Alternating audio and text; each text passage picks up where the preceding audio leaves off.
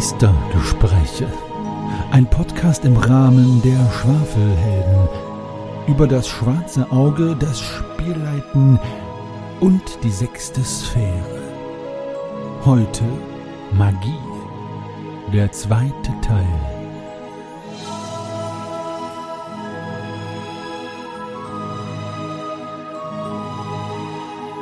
Also, die nächste Frage, die ich hier stehen habe. Ist es in Ordnung, wenn Dinge wie in den DSA 1 Abenteuern eine beliebige Wirkung haben und dies schlicht mit magisch erklärt wird, auch wenn die Regeln nicht einen entsprechenden Effekt vorgesehen haben? Ähm, ja, gute Frage. Ich, Hm. ich, ich nehme, ich, ich äh, antworte mal direkt. Also ich gebe es ja meistens weiter, deswegen mache ich mal den, den Anfang. Ich bin ja, also wenn wir jetzt bei der Definition von Magie sind, ich möchte zu diesem Thema Frage 1 nicht zurück, bitte. Aber ähm, ich, äh, bei mir ist es halt so, wenn eine Welt Magie hat, wie DSA, oder auch in der Science-Fiction-Universum oder was auch immer, bei mir gibt es, also, oder was heißt bei mir, es ist ja nicht so, als bestimme ich das völlig allein, wobei eigentlich doch, das tue ich, gibt es immer noch eine Ebene darüber. Also, wenn man jetzt sagt, in Aventurien ist die Magie völlig äh, äh, erklärt, auch durch die Gilden und so und erforscht, dann gibt es bei mir immer noch die Black Layer von Magie, die unerforscht ist und daher auch keinen Regeln folgt. Das ist einfach für mich dann der Pool, aus dem halt das Narrativ sich schöpfen kann, ohne ähm, sich erklären zu müssen. Und deswegen ist das für mich ganz klar ein Ja, das muss so sein. Aber ich bin natürlich auch ganz klar als Meister der Storyteller-Typ und nicht der Typ Simula Simulation. Mhm. Ähm, genau wie die Kämpfe, wie Kämpfe müssten auch nicht komplett den Regeln folgen und so weiter. Das ist ja, die Meinung ist ja bekannt, die ich dazu habe. Deswegen würde ich sagen, ja, das ist in Ordnung. Es darf halt nur nicht äh, völlige Willkür sein. Ne? Also wenn ich, es muss natürlich schon aufpassen, dass man nicht sagt, okay, ihr steht zu fünf gegenüber dem Erzmagier und jetzt ist der große Kampf und er schnipst und ihr fallt tot um. So war es natürlich nicht. Also die Kohärenz muss gewahrt sein, zumindest äh, die Illusion der Kohärenz, Zwinker, Zwinker. Oh, meine Spielerinnen werden sich jetzt umdrehen, aber ja. ähm, im, Im Bett. Schöne Grüße an dieser Stelle. Aber ja, ich bin, für mich ist das in Ordnung. Für mich ist das absolut in Ordnung. Ja. Wenn es im Rahmen bleibt, natürlich. Ne? Ja. Wie seht ihr das? Da kann ich mich eigentlich echt äh, eins zu eins anschließen. Also, ja, ich wüsste jetzt gar nicht, was ich da jetzt noch groß äh, dazu geben äh, oder ausführen sollte. Also, also ich bin auch so ein Spielleiter, mir geht's schon ums, also auch wirklich eher um Storytelling und Immersion. Und ich hatte ja auch immer Spielrunden, die ja selber auch, wo ja auch nie so Regelreiter dabei gewesen sind und so, solange es im Rahmen blieb, so kleine Abweichungen, war das echt auch völlig in Ordnung. Ja, dann war es halt vielleicht mal eine Variation von einem Zauber oder so ein modifizierter Zauber. Du kannst ja die Zauber auch modifizieren laut äh, Regelwerk. Und äh, also von daher, solange es im Rahmen geblieben ist, war das alles in Ordnung. Also ja, ich glaube, ich kann da echt nicht mehr dazu sagen zu dem Punkt, ja. Hm. Okay. Andere äh, Meinung oder Ergänzung? Oder sind wir uns da jetzt mal einig? Nicht ganz. Von, von mir gibt's ein klares Jein.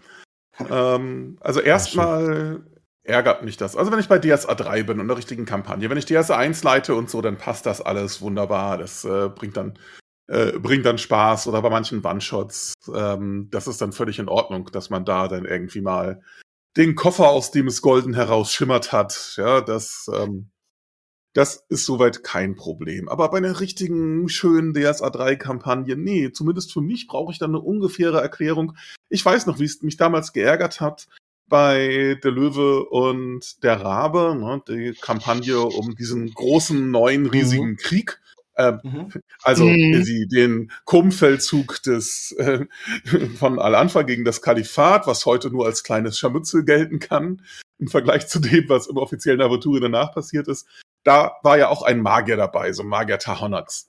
Und der hatte einen Zauberstab und auf den waren so Sachen, die man später in DSA 4 kennengelernt hat, als Zauberspeicher oder so. Da waren in dem Stab äh, irgendwelche anderen Sprüche drin gespeichert, die er dann einfach raushauen konnte. Mhm. Diese Stabzauber gab's aber damals nicht. Da kannte man die guten alten sieben Stabzauber sozusagen äh, und mehr Mhm. nicht. Und es wurde auch gar nicht weiter erklärt, warum er das hatte. Das Mhm. war einfach so. Und solche Kleinigkeiten, die ärgern mich dann schon. Warum für den? Und das war Mhm. jetzt kein halbgöttlicher Über-NSC oder so, sondern einfach ein normaler durchaus hochstufig, ähm, aber nicht so unglaublich hochstufiger ähm, äh, Charakter NSC, der da eben war und für den galten dann irgendwie andere Regeln als für die Charaktere. Und ich mag es weder, wenn für die NSCs andere Regeln gelten ähm, als für die ähm, SCs, noch mag ich es andersrum, wenn für die SCs was gilt, was für die NSCs nicht gilt. Aber, Und aber deswegen ärgert es mich dann. Aber würdest du Trotzdem zum Beispiel, bei einem, sorry Lars, ja, sag. ja, frag mich nach. Würdest du denn zum Beispiel jetzt, wenn sowas wie mit diesen Stabzaubern in so einer Kampagne deinen Spielercharakteren dann nicht äh, auch erlauben, neue Stabzauber zu finden in irgendwelchen alten Folianten unter vergrabenen Ruinen, die dann neu sind, sodass das dann kohärent wird in der Welt, dass auch andere Magier neue Stabzauber haben können? Äh, Es mag sein, dass ich das äh, äh, als Idee nehme und als Anlass auf der Meta-Ebene darüber nachzudenken und dann was zu machen. Ähm, äh, und das äh, zu haben. Aber dann, ich erwarte dann, dass die Leute sich die Mühe machen, das da reinzuschreiben, warum das funktioniert und irgendeinen Hinweis. Äh, und sei es zur Not nur der eine Satz, der hat einen alten Folianten gefunden, in dem das drinsteht. Ist noch nicht ganz befriedigend, aber immerhin. Aber wenn es nicht mal dafür reicht, Okay. ja, und Ja. dann, dass es irgendwo Zaubersprüche gibt, die nur wenige Leute kennen, damit habe ich ja nur wenig Probleme. Und dann kann man halt überlegen, unter welchen Umständen das denn die ähm, anderen dann auch lernen können. Aber erstmal, das ist so, ähm, und er hat das so erschaffen, ähm, und dann weiß ich nicht, warum, äh, und dann Hm. finde ich das doof. Ja, ähm, Mhm. das bezieht sich aber auch auf solche Sachen wie bei der ähm, äh, bei der Raschschüler Akademie gehört es ja zur Abschlussprüfung, dass die Leute auf eigener Kraft ähm, das Gebäude verlassen. Das Gebäude hat ja keine normalen Ausgänge. Ja, und bei den ähm, und in DSA 3 bei den Dämonologinnen und Dämonologen kannst du dir gar nicht vorstellen, wie. Denn es gibt gar keine äh, Dämonen, die die beschwören können und auch keine Zauber, die die kennen, ähm, wo die eine Chance haben, dass es klappt, dass die die rausbringen. Ähm, das, äh, aber trotzdem sind die alle irgendwie rausgekommen. Und solche Lücken, und das ist für Ja. mich sozusagen die gleiche Schublade, Mhm. damit kann ich nicht umgehen, die machen mir Kopfschmerzen. Trotz alledem und trotz diesem kleinen Rant muss ich sagen, es gibt ein Jein. Denn es gibt irgendwo eine Grenze. Ähm, nämlich spätestens dann, wenn ich äh, einen der erwähnten Freizauberer oder so vor mir habe, ja, jemanden wie, ne, nehmen wir Friedenslied, ne, Mhm. ähm, den, Mhm. den alten Elfen, äh, wenn ich den da vor mir habe, äh, da bin ich auch nicht unbedingt kleinlich. Da passt das dann irgendwie in meine Vorstellung, dass der das kann. Und dann ist es okay, wenn der da was macht, auch wenn ich das dann nicht ganz genau regeltechnisch nachvollziehe. Insofern gebe ich zu, dass ich dann nicht bis ins Letzte konsequent bin.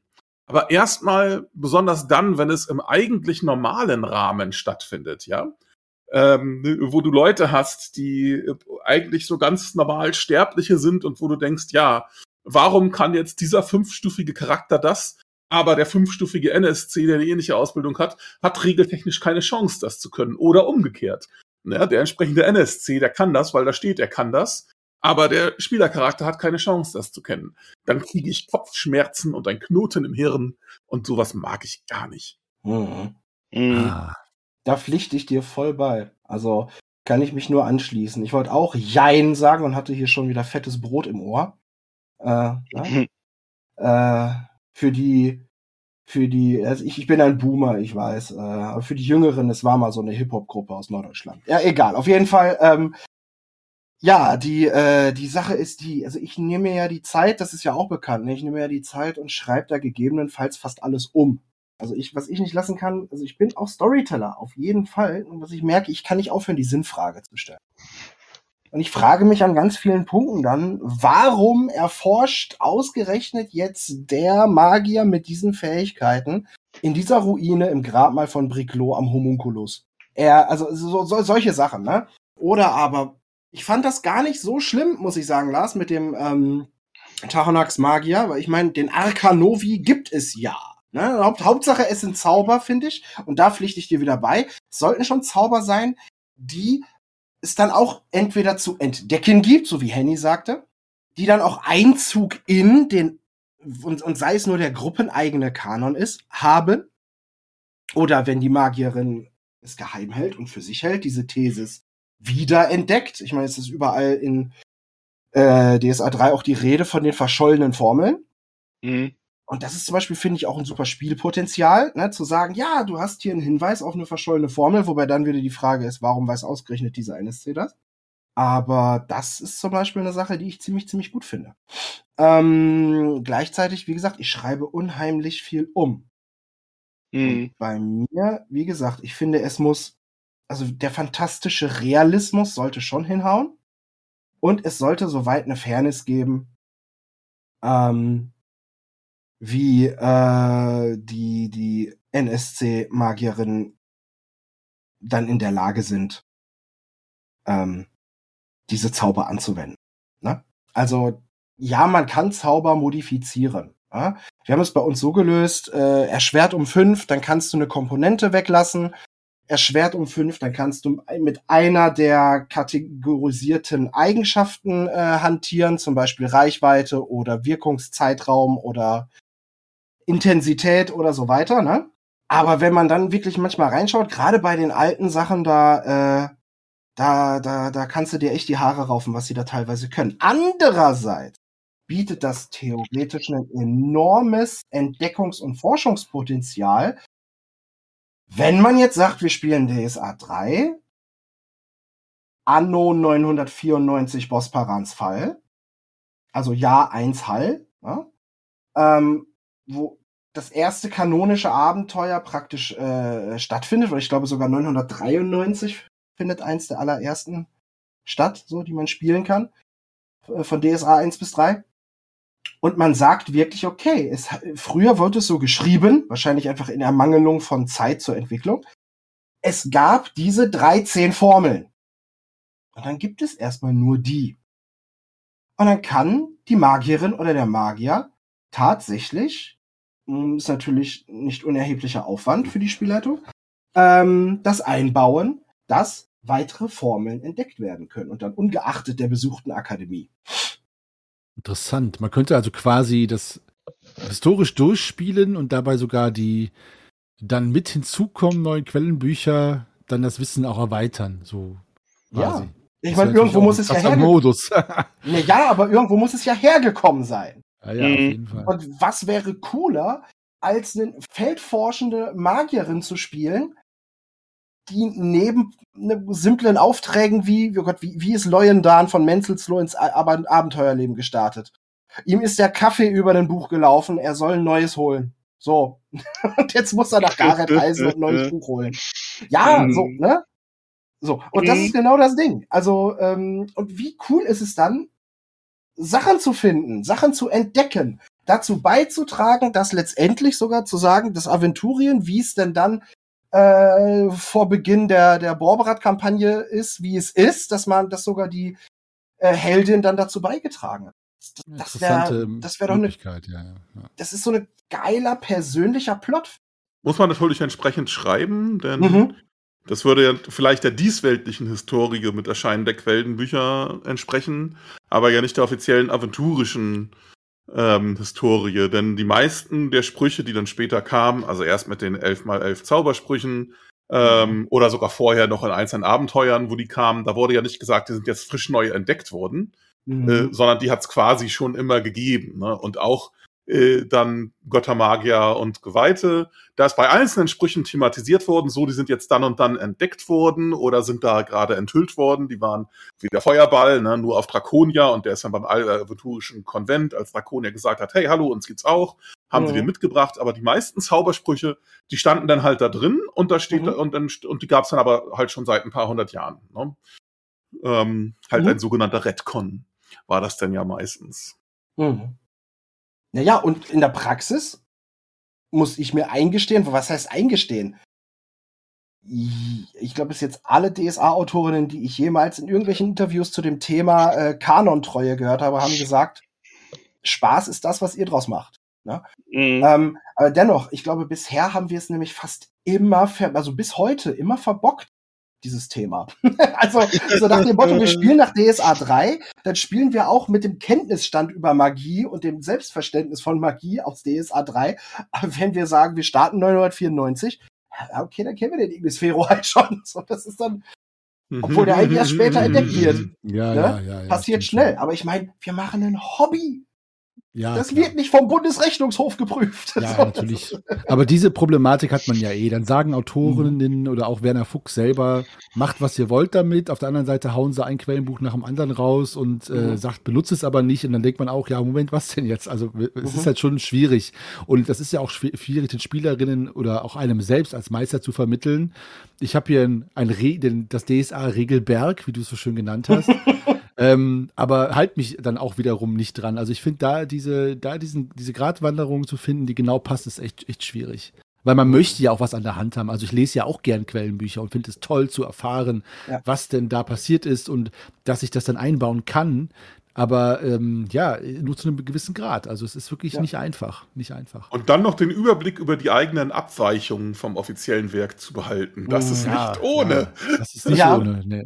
Das Ja, da, da, das gebe ich offen zu. Das kann ich schon gar nicht mehr. Also ich habe das ja auch mitgekriegt. Bin ja auch aktiv in manchen, äh, manchen ähm, Facebook-Gruppen für Aventurien oder für DSA und für Regeln und so. Wenn es dann mal darum geht, äh, genau zu definieren, wie sehen eure Hausregeln aus, dann stelle ich fest, oh, das ist auch eine Hausregel bei uns. Oh, oh, das ist ja auch eine Hausregel bei uns. Oh, und das. Jetzt sind wir natürlich Oh. bei einem noch allgemeineren Thema als Magie Ja, gelandet. Ja, Das stimmt. Lass uns mal Nee. zurück zu dem. Wir gehen genau. zurück zu einem konkreteren Thema, nämlich den äh, Heldentypen oder Heldinnen-Typen äh, für Mhm. Magiebegabte bei DSA. Oh. Wer, jeder von euch, ähm, was ist denn der beste magiebegabte Heldentyp, wobei ich jetzt den Faktor Beste da für euch wirklich selbst definieren lasse. Mhm. Ähm, äh, ob ihr den, den interessantesten, den lustigsten, den spaßigsten, den ihr am liebsten leitet, wie auch immer, könnt ihr gerne aussuchen. Und den schlechtesten. So, das ist der Schelm, können wir schon mal abhaken. Nee, Quatsch. Könnt ihr jeder, genau, Jeder der kommt aufs kann- T-Shirt. äh, Gut, sagen wir halt kein alle Schelm. Schelm. Geht klar. Also genau, wie ist das? Also alle magiebegabten Heldentypen ähm, in der, in der, in der, bei DSA 3 äh, von mir aus dann.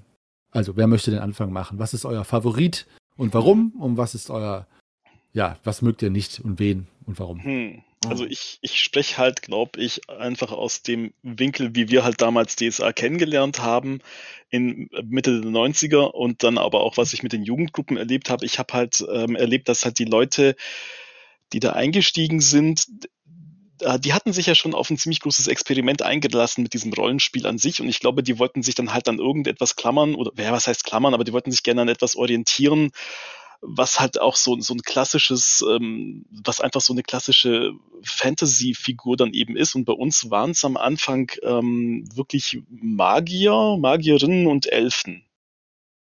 Also das war wirklich so die allererste Wahl, weil das kannte man durch sehr viele Fantasy-Bücher, Fantasy-Romane, ähm, das war bekannt. Ähm, äh, und lustigerweise, interessanterweise kamen dann die, ähm, die anderen Charaktere, die anderen Rollen, die kamen dann erst später, nachdem man sich dann da mal eingefunden hat. Also wir hatten dann später mal auch äh, eine, eine Hexe, äh, einen Druiden und einen, ich weiß, Scharlatan weiß ich jetzt gerade gar nicht mehr, aber ich, ähm, also ich glaube, ich glaube, das entstand bei uns einfach aus der Situation heraus, man lässt sich da jetzt eh was auf was komplett Neues ein. Es ist alles fremd und dann war man froh, wenn man so sowas hatte, an dem man sich orientieren konnte, wirklich diese klassischen Sachen, weißt du, so wirklich Krieger, Magier, Zwerg, so ungefähr elf, so ungefähr die klassischen Rollen einfach, ja. Damit es nicht so überfrachtet war. Also ja, Magier und Elfen, Magierinnen und Elfen, ja. Finde ich Jetzt- auch selber angenehm zum, Lei Okay, zum, okay, okay. zum Spiel leiten, Mhm. ähm, weil das waren dann auch so die, über die ich mich dann auch eingearbeitet, äh, eingearbeitet hatte als Spielleiter, wo ich dann halt gesagt habe, okay, Magier, äh, konzentrieren wir uns da auf den und dann habe ich halt noch eine Elfe gehabt, äh, da habe ich dann auch geguckt, eben was, was ich für die halt eben ähm, wissen musste und das war für mich auch relativ äh, auch, also für mich als Meister so ein ganz guter Einstieg in dieses ganze Magiesystem reinzukommen. Und was uns dann tatsächlich dann ein paar Mal den äh, Abend verdorben hatte, war, als ich muss echt so sagen, ja, als wir halt, als wir halt einen Schelm in der Gruppe hatten. Und äh, der, der hat halt mit seinen Zaubern also wirklich sowohl Immersion als auch Storyline äh, kaputt machen können, bis dann halt auch die Gruppe dann selber irgendwann gemeint hat, so, nee, also eigentlich, ähm, das funktioniert so für uns nicht und ähm, das wollte dann auch also keiner mehr spielen. Mhm. Ja, also war, war dann so eine Gemeinschaftsentscheidung, dass man gesagt hat, so nee, das passt irgendwie überhaupt nicht. Klang auf den, am, klang halt natürlich am Anfang irgendwie echt super lustig mit dem, was der Schelm halt so konnte, aber ja, ich weiß nicht. Also wenn du dann halt, wenn es dann halt wirklich auf so eine auf so eine Schlacht äh, zugeht, ich weiß nicht mehr, ich kann mich nicht mehr ganz daran genau erinnern, aber wenn es dann wirklich auf so eine Schlacht zugeht und äh, die und die verlieren, dann lassen die alle ihre Waffen fallen irgendwie oder, oder die Hosen fallen runter. Ich weiß nicht mehr, was es gewesen ist, keine Ah, Ahnung. Also Nackedei. oder Nackedei, ja. Also Ja. ähm, ja, ich weiß nicht. Da war halt die Immersion, die Stimmung, äh, die Atmosphäre, das war halt echt alles so kaputt. Also das, äh, der Schelm hat halt nicht nur die Sachen im Spiel durcheinander gebracht in dieser Spielebene, sondern auch dann unter den Spielern war halt so die Immersion kaputt, ja, die Spannung, die Atmosphäre, das ist aber dann echt so puff, ja, war halt auch so weg und alle haben gedacht so, ja, echt jetzt, ja, ja, ja, das Hm. war so, das war so von meiner Seite aus. Ja, also ich sehe es, also den Schelm kann ich mich anschließen, aber das liegt eher daran, ich meine, das ist, die Frage habe ich ja selbst gestellt. Äh, und da muss ich mich an das erinnern oder uns alle dran erinnern, was ich gesagt habe, was ich, äh, meine erste Reaktion, wenn Menschen magiebegabte Heldinnen spielen wollen, ist warum? Mhm. Äh, und ähm, äh, warum bist du hier? Und Schelm, ja, ich habe das auch genauso erlebt, dass eben das, was die da gelesen haben im Quellenbuch, etwas war, wo die dachten, ey, das klingt witzig, lustig. Äh, ja, ist es ja auch in Teilen, aber natürlich, wenn das jetzt die primäre äh, Funktion ist oder die primäre Ziel zu nerven, ist natürlich nur bedingt angenehm äh, auf Dauer. Deswegen fand ich Schelm auch immer schwierig. Wir werden ja bestimmt mal ähm, Folgen machen über bestimmte Heldentypen, ähm, wo wir darauf eingehen. Und da würde ich sagen, wäre es mal sehr interessant, auf den Schelm einzugehen und wie wir Mhm. denken, wie man ihn denn sinnvoll spielen könnte. Weil eigentlich wäre es wahrscheinlich das die Frage, die sich da draußen jetzt allen aufdrängt. Und äh, ja, was ich mag, ist äh, Helden, also Figuren wie Druide oder Schamane, finde ich schön. Ähm, einfach, weil die sich, weil die schön, einfach eine schöne Geschichte erzählen. Ich fand, die, die kann man sehr schön anlegen. Ähm, und äh, ja, da habe ich noch nie einen leiten dürfen, weil bisher waren es immer Magier oder Elfen. Ähm, ich hatte noch nie eine Hexe, nie Druide, nie Schamane, auch nie eine Sherizade oder Tänzerin. Eigentlich Mhm. sehr schade, weil die Leute sich da nicht dran trauen. Ähm, trotz meiner, meinem Versuchen, das geschmackhaft zu machen, aber ähm, würde ich sehr gerne mal erleben. Magier finde ich auch sehr, sehr schön. Ich habe ja gerade einen, einen sehr lieben Magier, den ich meistern darf in meiner DS3-Runde von einem begnadeten Spieler. Ähm, aber ähm, ich finde ansonsten jetzt, Magnus, bitte nimm's nicht persönlich, Magier immer so ein bisschen, ich denke dann immer, ach schade, weil Magier oft so unscharf gezeichnet sind. Ähm, Mhm. So vom, vom, es ist so ein bisschen das der Alleskönner, so wie der Mensch bei Fantasy-Rollenspielen, ne? Wie bei World of Warcraft, wo du halt so ein bisschen, Wow. ne? Ja, du weißt doch, wie es. Nein, du weißt, ich meine, ich finde halt nur, die sind halt vom Spiel aus her so offen, ähm, Ja. dass, dass, es, dass ich finde, wenn man da nicht als Spielerin sehr klar den Charakter zeichnet, ist es schwerer, dem Profil zu verschaffen. So, Okay. Das meine ich. Und Ja, wenn du zum Beispiel eine, eine Hexe spielst oder einen Druiden Mhm. und du hältst dich an den, den Quellentext, dann ist es schon mal einfach klarer gezeichnet und dadurch auch einfacher zu lesen, sage ich Ja. jetzt mal. Also, So dass ich ich eben das, husten musste und jetzt nicht brechen. Also, du hast gerade zu World of Warcraft Rollenspiel gesagt, ne? Ja, du Das- weißt doch, wie ich es meine. Ich meine ich mein, ich mein's Ja, im kolloqui genau. kolloquialen Sinne. Ah, okay. Also im entferntesten Sinne äh, nehme ich die Rolle eines Süchtigen ein, der sich nicht mit Niveau zu, der sich mit jedem Niveau zufrieden gibt. Äh, in dem Sinne ist es auch ein Rollenspiel, wenn man World of Warcraft spielt. Nein, alles gut. Vorsicht, Vorsicht, du vergraulst alle unsere, ich wollte sagen Jungspieler. Jugendspieler, aber World of Warcraft ist ja nicht, ist ja nicht mehr so. Naja, unsere, New, unsere New World Spieler vergraulst du. äh, ja, ist, so, dieses das gleiche war das. Ne? Na egal. Nein. Und, und, und sorry, lieber Konrad, äh, einer meiner meiner lieb gewonnenen jahrelangen äh, Wegegefährtin äh, meiner meiner langen Runde. Selber be Genau. begeisterter WoW-Spieler. Ja, wie, ich Also habe da eine kritische Meinung, ich weiß, ich weiß. Wirklich? also das waren jetzt meine zwei, äh, meine zwei äh, Heldentypen Ja. oder drei. Ja. Ähm, sehr gut, genau. Darauf zu gucken, ähm, finde ich nämlich gar nicht mit dem Magier. Den leite ich sehr gerne. Genauso wie Schamanen und Hexen. Ähm, die leite ich auch sehr gerne. Die sind sehr, sehr klar gezeichnet. Ich finde gerade auch Magier klar gezeichnet. Genau da wollte ich dir widersprechen, Henny. Ähm, und zwar, weil die durch ihre Gilden und ihre äh, Zugehörigkeit und ihre ihre, äh, ich, ich verzeiht mir kurz diesen, diesen Ausflug, also weiße Gilde, ne, mit dem Motto, Magie soll dem Wohl der Menschen, dem Ruhm der Götter dienen und nach festen Regeln ausgeübt die Ordnung wahren oder graue Gilde erlange Wissen und nutze es verantwortungsvoll oder schwarze Gilde Wissen es macht. Ja, äh, zum einen sind die schon sehr determiniert und gezeichnet, zum anderen haben die durch ihre besuchte äh, Erst, durch ihr besuchte Erstakademie, durch ihr Erststudium, kriegen die schon sehr, sehr starke Eingriffe, auch im Bereich der Talente, auch im Bereich äh, der Magie, inwieweit sie sich da fortbilden können, auch zukünftig fortbilden können, ähm, kriegen die da eigentlich schon eine ziemliche Profilschärfung. Also ich sehe das, ich persönlich sehe das genau andersrum. Mhm, ähm, okay. Womit ich richtig Probleme habe äh, im Spiel, sind Charaktere, die unheimlich durch andere Medien äh, beeinflusst äh, sind in ihrer Vorstellung, zum Beispiel Elfen. Ja. Ich liebe Elfen.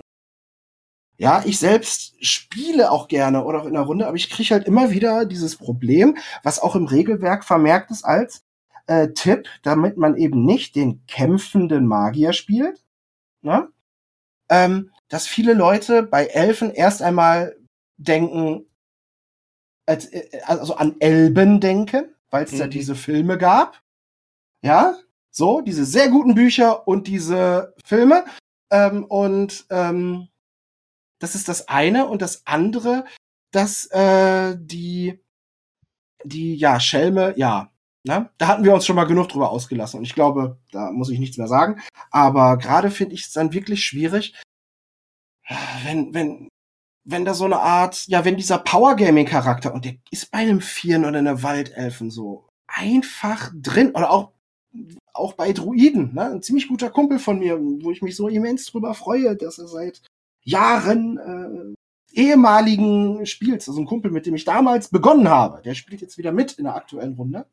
So, jetzt auch schon seit einer gewissen Zeit. Und ähm, der spielt einen Druiden. Und ganz, ganz streng genommen gibt es kaum, ich sag mal, äh, äh, logische, nachvollziehbare Gründe, warum ein Druide seinen Hain oder seinen Zirkel verliert. Wir haben einen gefunden, so, ne? Aber ich sag mal so, das ist schon schwierig. Ähm, oder wie dann die Magie zu wirken ist, wenn man sich nicht auf leben, lebendiger Materie befindet, etc. pp. Also so ein paar Sachen finde ich schon sehr schwierig. Und wie gesagt, die Darstellung von Elfen haben die Autorinnen ja selber in dem äh, Dunkle Städte, lichte Wälder, ne? Genau. Von den mhm. Geheimnissen der Elfen heißt das Heft, die Box heißt Dunkle Städte, lichte Wälder. Äh, auch schon mit reingeschrieben, wie schwierig sie die Rolle von Elfen sehen, wie ungenau äh, strukturiert und dass eigentlich das Entrückte und das Weltfremde eigentlich da im Vordergrund steht. Ähm, ja, und das nimm mal als Handreichung. und dann auch für Neuspielerinnen und Neuspieler. Also, das ist schon sehr, sehr schwierig. Und da kommt man auch wirklich ganz schnell als Spielleitung, zumindest von meiner Erfahrung her, dahin, dass du dann wirklich am Ende die, die kämpfenden, zaubernden Jägerinnen hast, so ungefähr. Mhm. Ja, und die Legolas-Elfen dann. Ja. ja. fehlt nur noch, dass die auf ihrem, äh, dass die auf einem geklauten Schild surfen. Genau. Nice. Ja, nee. Genau, aber das waren so meine 52 Cent jetzt dazu. Schild, Schildreiten müsste ein Elfentalent sein, auf jeden Fall. Ja. wen hat Lars? Hast du schon deine? Nee, ich bitte, noch dann nicht. Bitte, Lars. Bitte. Ähm, ja, bei meinen Lieblingen, da würde ich mich, glaube ich, Magnus ganz gut anschließen, denn es sind tatsächlich auch die lieben Gildenmagierinnen und Gildenmagier. Ähm, das sind erstmal die tausend Sasser und Gucke, das stimmt, aber durch, gerade durch die, äh, durch die Akademien, die gerade mit DSA 3 dann verstärkt reingekommen sind, auch da schließe ich mich Magnus an, ähm, haben die wirklich eine so große Vielfalt gewonnen und Ausdifferenzierung, dass ich das großartig finde. Das haben Hexen und so erst später erfahren, ne, mit den verschiedenen Schwesternschaften. Und, und in DSA 3 haben wir da wirklich schon diese verschiedenen Magierakademien, nur um zwei Beispiele zu nennen. Ähm, das gute alte Kampfseminar Undergast. So quasi Underdogs, die aber trotzdem zumindest im Bereich Kampf was drauf haben, sehr praktisch angelegt sind. Wenn man da sowas haben will, für, also wirklich quasi gemacht für einen magiebegabten Abenteuer, der so nach draußen geht ähm, oder als Söldner unterwegs ist. Kann man sich gut vorstellen und trotzdem noch ganz lustig darstellen, auch gerade mit dem Hintergrund Nostriander-Gast und so weiter. Oder meine, meine wirklichen Lieblinge, ne, ähm, natürlich mh, hm, die Abgängerinnen und Abgänger der Academia Acomagica Scolaque Arcania Puniniensis. Ach, Punin, ja, da, mhm. also, da geht mir gleich das Herz auf, wenn ich nur den Namen der Akademie sage. Und natürlich dann, wenn man sie auch wirklich richtig spielt, was meine ich, wenn ich richtig sage, was ist das, was mir da gefällt, da meine ich wirklich so richtig verkopfte, ja. Äh, wissenschaftliche Stubenhockerinnen und Stubenhocker, die klug daherschwätzen, richtige Klugscheißer, mhm. ja. die tatsächlich nie wirklich zaubern. Die wissen unglaublich viel über Magie, ja. Ähm, und wenn es vielleicht mal sie in die ganz spezielle Situation kommen, dass man sich ein Artefakt angucken kann, ja, dann kannst du dir kaum jemand besseren wünschen. Mhm. Ähm, da kann vielleicht, da kann nur noch Kunstjum mithalten. Ähm, mhm. Aber die stehen irgendwo und da kommt ein Straßenköter und die sollen den verscheuchen und wissen gar nicht, wie das geht, weder ähm, äh, weder körperlich noch irgendwie äh, noch irgendwie mit einem Zauberspruch. Das können die nicht, weil das einfach solche Stimmentheoretikerinnen und Theoretiker sind. Und ich finde das so großartig. Ich feiere sowas. Ja. Und die, die ich gar nicht mag, da sage ich jetzt einfach mal nicht Schelm. Die sind zwar nervig, aber die, die ich wirklich nicht mag, ja, ähm, sind die Halbelfinnen und Halbelfen. Ja. Ah. Vielleicht, weil ich da sozusagen gebranntes Kind bin, ähm, die laden einfach nach den DSA 3 Regeln sowas von zum Power Gaming an dass mhm. da ganz häufig entsprechend die Leute landen, die das einfach nur machen, weil die denken, hey, cool, das ist ja richtig heftig. Ich habe da die gleichen grundsätzlichen Permanenten erstmal ähm, wie alle wie alle profanen Charaktere, habe auch meine 30 Lebenspunkte, ja. Ähm, aber zusätzlich kriege ich noch 20 Astralpunkte obendrauf, mit denen ich irgendwie dann schnell nochmal einen Blitz dich find oder einen Fulminictus reinhauen kann. Und obendrauf kriege ich pro Stufe ein W6 plus zwei, die ich verteilen kann. Also wenn ich mehr kämpferisch sein will, dann steigere ich halt jede Stufe ein W6 plus zwei Lebenspunkte und ähm, hab dann zwar nur 20 Astralpunkte, aber in Notsituationen da noch mal schnell einen reinzubratzen oder so funktioniert der auch. Das mhm. ist äh, nee, das da laden die mir zu sehr zu ein und deswegen mag mhm. ich die nicht. Mhm. Ja, okay. ich verstehe. Ich fühle, ja, ich fühle mit ich, ja. dir. Also, gerade wo du das auch auspacktest mit Punin, ne? Also ich sag mal, das, genau das ist das, was ich nämlich meine, ne? Also ich meine hier mein, mein Leuendan von Menzelsloh, ja, äh, von der Academia Magica Transformatorica Festumiensis, neu gestiftet und Hesinde zu Preis und er im Zeichen des ewig wandelbaren Quecksilbers. Ist ja auch ein Nerd vor dem Herrn, der äh, komplett naiv angelegt, ne? Ja, äh, pragmatisch, ja, auch was Geld angeht. Ich meine schließlich, ne, äh, kein kein Lehrstück auf dem Marktplatz äh, füllt mir meinen Magen. Ne? Die müssen schon bezahlen. So, also auch ein bisschen fexisch angelegt, ja. Und ähm, gleichzeitig aber auch so naiv eben zu und überzeugt, dass sich alles logisch begründen lässt. Ne? Also quasi so diese ähm, Rohheitsjünger vor dem Herrn. Und das, das, das finde ich schon echt cool. Ja, pflichte ich dir voll bei. Und was noch, was ich übrigens auch noch kacke finde, sind, ähm, wie heißen sie? Ich habe sie doch eben angesprochen.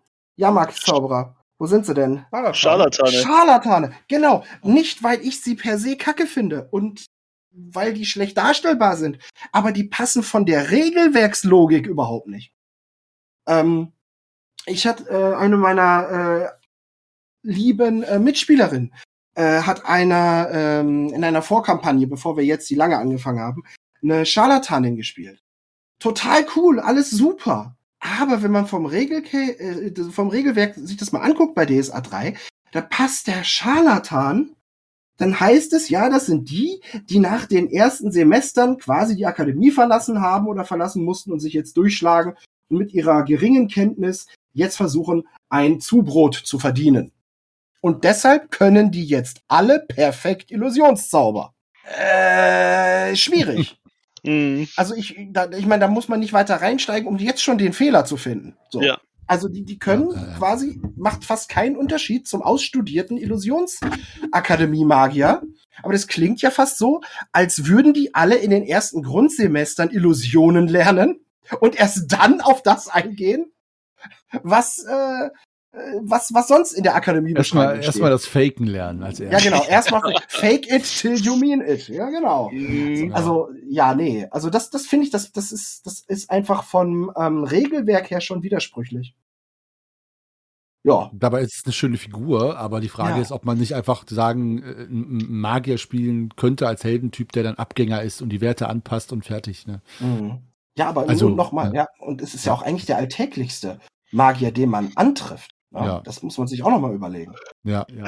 Hier ist eine Frage, hier ist eine Frage, da sind wir eigentlich eben, das hat, Daniel, das hast du angeschnitten, trotzdem können wir es ja nochmal auf diesen Punkt reduzieren, würde ich nicht behaupten bei unserem Schwafel, Geschwafel. ähm, sind Magiekundige in DSA nun zu mächtig oder zu ohnmächtig? Zu ohnmächtig. Zu mächtig. zu ohnmächtig. zu mächtig. Ja. Ich sag auch zu mächtig. Also selbst der Magie-Dilettant hat, wenn er glücklich würfelt bei der Charaktererschaffung, drei Zauber, das magische Meisterhandwerk und ein Schutzgeist. What? Also es ist potenziell echt viel zu viel Macht. Vergleiche mal, ja, vergleiche mal den Torwald Seefahrer. Was hat der für eine Magieresistenz? Und vergleiche mal den Vieren Elfen. Ähm, das, das sind Welten. Und wenn man dann noch überlegt, dass es bei manchen Zaubern ja die Magieresistenz als natürliche Erschwernis gilt, äh, um das Gegenüber überhaupt zu verzaubern. Da haben wir uns dann im Regelwerk gesagt, äh, ums Hausregelwerk zu stricken, wer eine hohe Magieresistenz hat und es soll irgendeine externe Beeinflussung ohne bewusste Zustimmung stattfinden, dann muss man auch gegen die Magieresistenz würfeln. Und das kann in einem Moment für einen Balsam Salabunde unheimlich mies sein. Mhm. Damit wir das ein bisschen nerven. Na? Okay. Mhm. Also. Ja, wenn man es wenn aus dem Winkel sieht, klar. Klar. Ja, habe ich so jetzt auch noch nie gesehen. Ich habe es jetzt aus einem anderen Winkel gesehen. Also ich hatte, nachdem wir ja uns ewig lange durch die DSA-Magie geprügelt haben und, an, und angeguckt haben, was man da noch so machen kann. Ich hatte ja vorhin schon ein paar Mal erwähnt, dass einige von unseren Magiern irgendwann mal ja nicht mehr wussten, was sie, was sie tun sollen mit ihren Steigerungsfähigkeiten und so weiter. Und ich fand eigentlich immer, dass es bei DSA so ein paar recht gute Zaubersprüche gegeben hat und dann gab es unglaublich viel Schrott bei den Sprüchen. Die hast du nie gebraucht. Also die, ich weiß nicht, das war so, hm, also es gab so Magiezweige, die waren halt einfach fern von dem, was irgendwie spielbar oder praktisch wäre oder überhaupt so stimmungsvoll wäre. Also hm ich, also wenn ich jetzt aus dem, wie gesagt, ich, ich und mein Gedächtnis, ja, es ist ja schon lange her, diese Hochzeit von DSA, aber wenn ich jetzt beispielsweise, ähm, ich stand ja immer so auf Kriegsfuß mit diesem Magiezweig Verwandlung von Unbelebten, weil ich glaube, ich, also so rein subjektiv betrachtet, hatte ich da gedacht, so, da gibt's vielleicht ein, zwei gute Sprüche, denn das kannst du eigentlich ähm, so vergessen. Ähm, oder oder es gab ja auch diesen Spruch, dass, dass Magiebegabte einen, äh, einen Windstoß her, herbeizaubern können, glaube ich. Ja. Und, dann und dann steht ja auch im Codex Cantionis, dieser Windstoß reicht halt, um eine Kerze auszublasen. Weißt, wo ich mir dann halt, und das ist dann halt das, wo ich mir denke, so, ja, das ist, äh, ich weiß nicht, das ist so ein bisschen, das hat keinen Biss, das ist witzlos, ja. Ich meine, wir haben, wir reden doch hier so von Magiebegabten. Wieso können die denn nicht, wenn, wenn sie den Spruch irgendwie auf eins, zwei, drei haben, kann, machen sie halt einen kleinen Windstoß für eine Kerze, ja. Wenn sie, wenn sie es halt auf vier, fünf, sechs haben, können sie vielleicht auch, keine Ahnung, eine Tür zuknallen lassen. Sieben, acht, neun, das wäre dann vielleicht schon ein, ein richtiger Wind, der vielleicht ein Boot, ja, nach vorne schieben könnte, wenn es die Segel gesetzt hat. Und bei 17, 18 kannst du halt einen Wirbelsturm herzaubern oder sowas. Also ich weiß nicht, also es gab da halt, es gab da halt äh, Sprüche, die waren, oder halt so ganze Magiezweige, die fand ich halt, die machen keinen mächtigen Magiebegabten aus dir. Ja. Weiß nicht, die waren dann halt so witzlos. Hm. Be beispielsweise hm. Antimagie. Hm. Antimagie hast du dann vielleicht mal so als zweites, ja, so als zweites Studium dann mal abgelebt, nachdem du halt mal irgendwas Sinnvolles gelernt hast. ist der Kunsthistoriker des von Ja. Aventurien oder was soll das Ja, bedeuten? ich habe Antimagie ist doch mächtig. Also, gerade weil Magie so mächtig ist, ist Antimagie auch mächtig. Ja, weil, du die, aber weil du die Magie aufheben kannst. genau, aber widerliche. Und, ja, aber- okay, ja, ja, ja, erzähl. danke. Und um den Lars dabei zu hier, Tag Team, einmal abklatschen. Nee, brauchst du gar nicht. du stehst schon so da mit deinem Argument, finde ich. Ähm, aber ich komme mal trotzdem dazu. Und zwar, es ist halt dieses Ding. Du musst da überlegen, wie ist das Ganze gesellschaftlich ähm, verknüpft. Finde ich ist auch noch ein wichtiger Aspekt, der ganz häufig, auch gerade wenn man so Power, Power Gamer denkt, da denken die gar nicht drüber nach. Ne? Weil ich glaube, der Magier mit der magischen Zauberwerkstatt, Winke, Winke, Kontinent versinke, Mhm. äh, der ist nicht lange tragbar gesellschaftlich. So. Den, von dem hat man Schiss, den legt man am liebsten ganz schnell in Eisen, bevor der winkt. Ne? Und das Ding ist, ähm, gerade Antimagie-Zauberer, Hellsicht, das steht in den Quellenbänden, um es als Kritik zu formulieren, gut gemeinte, es steht da leider nicht in dem Umfang drin, den es verdient hätte. Denn das sind eigentlich die geilen Jobs, die du als Magier irgendwann mal machen willst. Dann wirst du Berater des Königs oder des Herzogs oder wie auch immer. Und begleitest den bei seinen Beratungen oder auch bei seinen Verhandlungen und sorgst dafür, dass äh, niemand ihn magisch zu einer Unterschrift an einer Stelle zwingt, die er gar nicht machen wollte. Oder einen anderen Text vorgaukelt, der da steht, oder, oder, oder, oder. Ne? Mhm. Solche Kisten. Und da Mhm. ist das richtig krass. Und da sind die mächtig. Und die sind mega mächtig. Aber sie brauchen auch ihren Platz Ah, äh, in der Gesellschaft. So. Oh. Und das finde ich krass. Es ist ähm, zwar jetzt nicht DSA, aber es gibt diese schöne Doppel, diese schönen Zweiteiler-Film, der heißt, ähm, ist es die Legenden oder die Saga von Erdsee? Eins von beiden. Das eine Ach, heißt ja. Erdsee und das andere ist ein Anime. Auf jeden Fall, ich meine nicht den Anime, sondern diesen 90er Jahre äh, Magierfilm, wo das total cool ist. Erdsee Earthsea, einfach nur, ne? Genau. Ja, Earthsea, genau. Wo die wirklich krass lange studieren und haben nachher einfach den Job in ihrem Dorf für die übernatürlichen Probleme, die das Dorf haben kann. ja, So, Aber- dann sind, ne? Okay. um dich, um dich zu zitieren. Ob Objection. Bitte. Also klar, wenn du das jetzt so gesellschaftlich siehst, wenn du jetzt äh, dein Beispiel, was du da hattest mit diesem Berater des Königs, dass du da Hellsicht brauchst, klar. Aber wenn du jetzt so diese, also wir haben ja damals zum großen Teil am Anfang erstmal so Kaufabenteuer gespielt und was sich dann da halt herauskristallisiert hatte, war, dass du dann, dass du halt am häufigsten ähm, eigentlich Kampfmagie brauchst und Hm. etwas Beherrschungsmagie. Und die Abenteuer waren ja eigentlich so drauf angelegt, dass äh, du halt tatsächlich dann am besten gefahren bist, wenn du halt jemand Magiebegabten dabei hattest, der halt eben ähm, Kampfmagie ähm, beherrscht hatte. Weil wenn du jetzt jemanden mitgenommen hättest, ich hack jetzt auf dem Zweig rum, ich weiß auf diesen Magiezweig, aber wenn du jetzt jemanden mitnimmst mit Verwandlung von Unbelebten, Mhm. ja, da, der, der hat halt, der war halt für dieses, für diese Abenteuer damals geschrieben und strukturiert waren, der war halt da nicht, der war halt da nicht wirklich so brauchbar. Also ich meine, wenn du, wenn du einen Magier vor dir Entschuldigung, hast, dass ich kurz, äh, kurz, dazwischen, äh, kurz zwischenfrage. Ja. Welche Abenteuergeneration meinst du? Welche Abenteuer meinst du? Oh Es müssen Gott. ja welche sein, die wenig gesellschaftlich sind, wenn ich das richtig verstehe. Was haben wir denn da gespielt? Ähm, ich meine, wir haben ähm, damals die Borberat-Kampagne beispielsweise angefangen. Ähm, wir hatten dann aber auch einen Teil von der Filiason-Saga gespielt und dann müsste ich mal gucken, was da noch alles drin war. Da Okay, Ob Objection, Objection. Objection, Objection. Inception, Objection. Desintegratus Pulverstaub hebt dich weg wie, äh, oh Gott, hebt dich fort wie welkes Laub oder so, ja? Aerofugo Vakuum, Luft verflücht dich ringsum. Ohne Scheiß. Super heftig, alle beide. Alle, be- ohne Witz. Ähm, du brauchst eine Menge astrale Energie, aber das ist eine Sache, die ich reingegeben hatte. Vielleicht kommen wir noch drauf.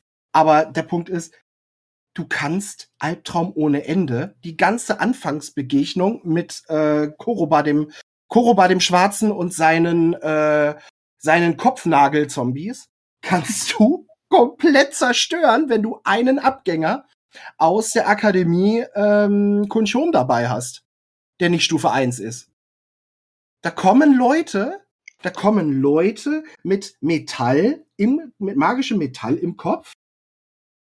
Und der hat sowohl den Zauber, sowohl den Zauber ähm, des Integratus und kann alle profan genutzten Metalle in Laub verwandeln, in einem Kegel, bis auf sieben Schritt, glaube ich, oder sogar 21, nee, sieben Schritt, glaube ich.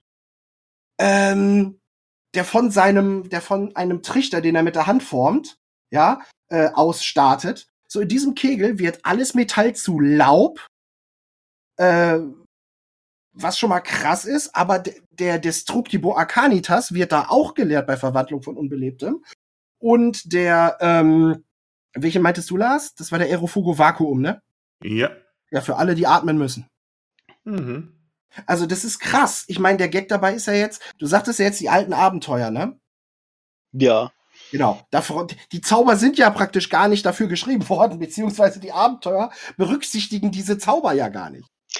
Ja, aber Objection, Objection, Objection.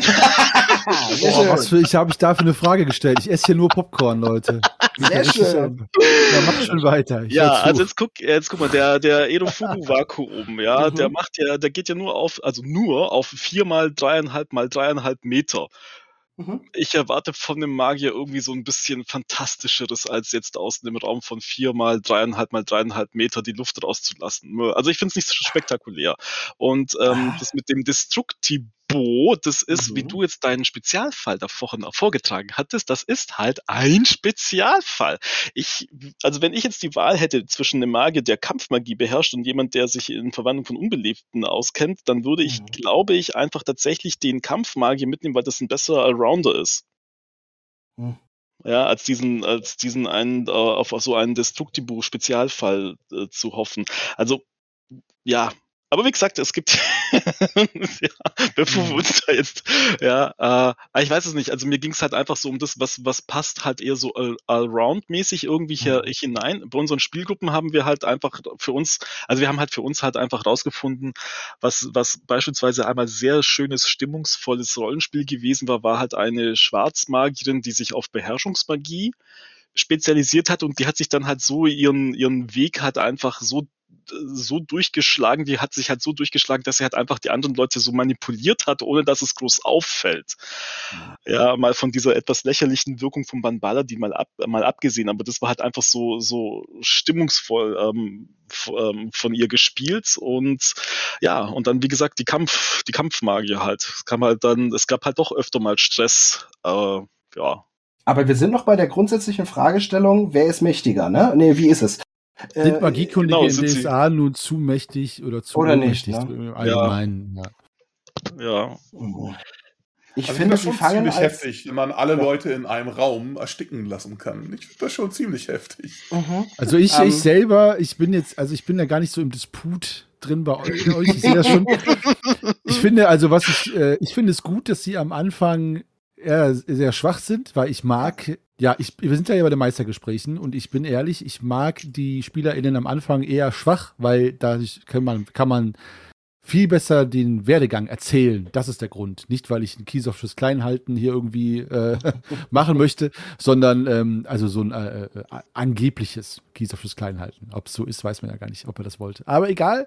Ähm, ich äh, finde das ganz gut, wenn man schlechte Werte hat erstmal und so. Dann kann man richtig schön dran wachsen, weil man hat ja genug Stufen Zeit. Zu mächtig kann ein Magier nicht werden und äh, von mir aus könnte er auch die ganze Städte mit einem Schnips auslöschen, denn, was Magnus eben gesagt hat, es, es sind ja alles nur, ab einem gewissen Punkt reagiert die Welt ja darauf. Und die Konsequenzen für das Handeln, wenn man zum Beispiel den ganzen Raum auslöschen kann, weil man zum Beispiel jetzt da, sich dazu entscheidet, was macht das mit den Mitmenschen, Mitheldinnen und Mitbewohnern in den Städten und so weiter, wenn das bekannt wird, ähm, wird ja sowieso zu Konsequenzen führen, die die Macht einschränkt. Oder einen dazu zwingt, die Macht um umso mehr zu benutzen. Und dann ist ja der Untergang auch vorprogrammiert. Also deswegen finde ich nach oben eine Eskalation nach oben hin eigentlich äh, immer sehr wünschenswert, was Macht angeht. Weil das sorgt, sorgt immer für Probleme. so, das ist meine Meinung dazu. Also jetzt nur mal so, dass ich da auch noch kurz äh, einmal meine Meinung zu sage. Ein sehr schöner Disput. Ich sehe schon, das Thema Magie ist auf jeden Fall bisher das, ähm, das für den meisten äh, äh, Diskussionsstoff sorgt bei, Hm. bei uns. Ähm, Ich würde an dieser Stelle allerdings jetzt einmal die, den ersten Teil, beziehungsweise jetzt den zweiten Teil wahrscheinlich von Magie hier beenden und die restlichen Fragen in einer weiteren Folge Magie stellen. Denn es sind immer noch ein, äh, acht, neun Fragen, die ich für euch habe. Ich glaube, wenn wir noch eine stellen, sprengt das unseren zeitlichen Rahmen heute. Damit wären wir auch am Ende dieser Folge Magie, der zweite Teil. Nächste Woche geht es weiter mit den Schwafelhelden und unter dem Nordlicht das schöne Abenteuer im ewigen Eis. Hört rein, wenn ihr es, es nicht schon getan habt. Magie, der dritte Teil folgt dann natürlich im März und der vierte Teil sollte es angeben dann im April. Und ich glaube, es gibt noch viel, viel Diskussionsstoff für uns. Bis dahin verbleibe ich als euer ewiger Geschichtenerzähler und Weltenspinnermeister Henny. Bleibt gesund und rollt die Würfel. Bis nächste Woche.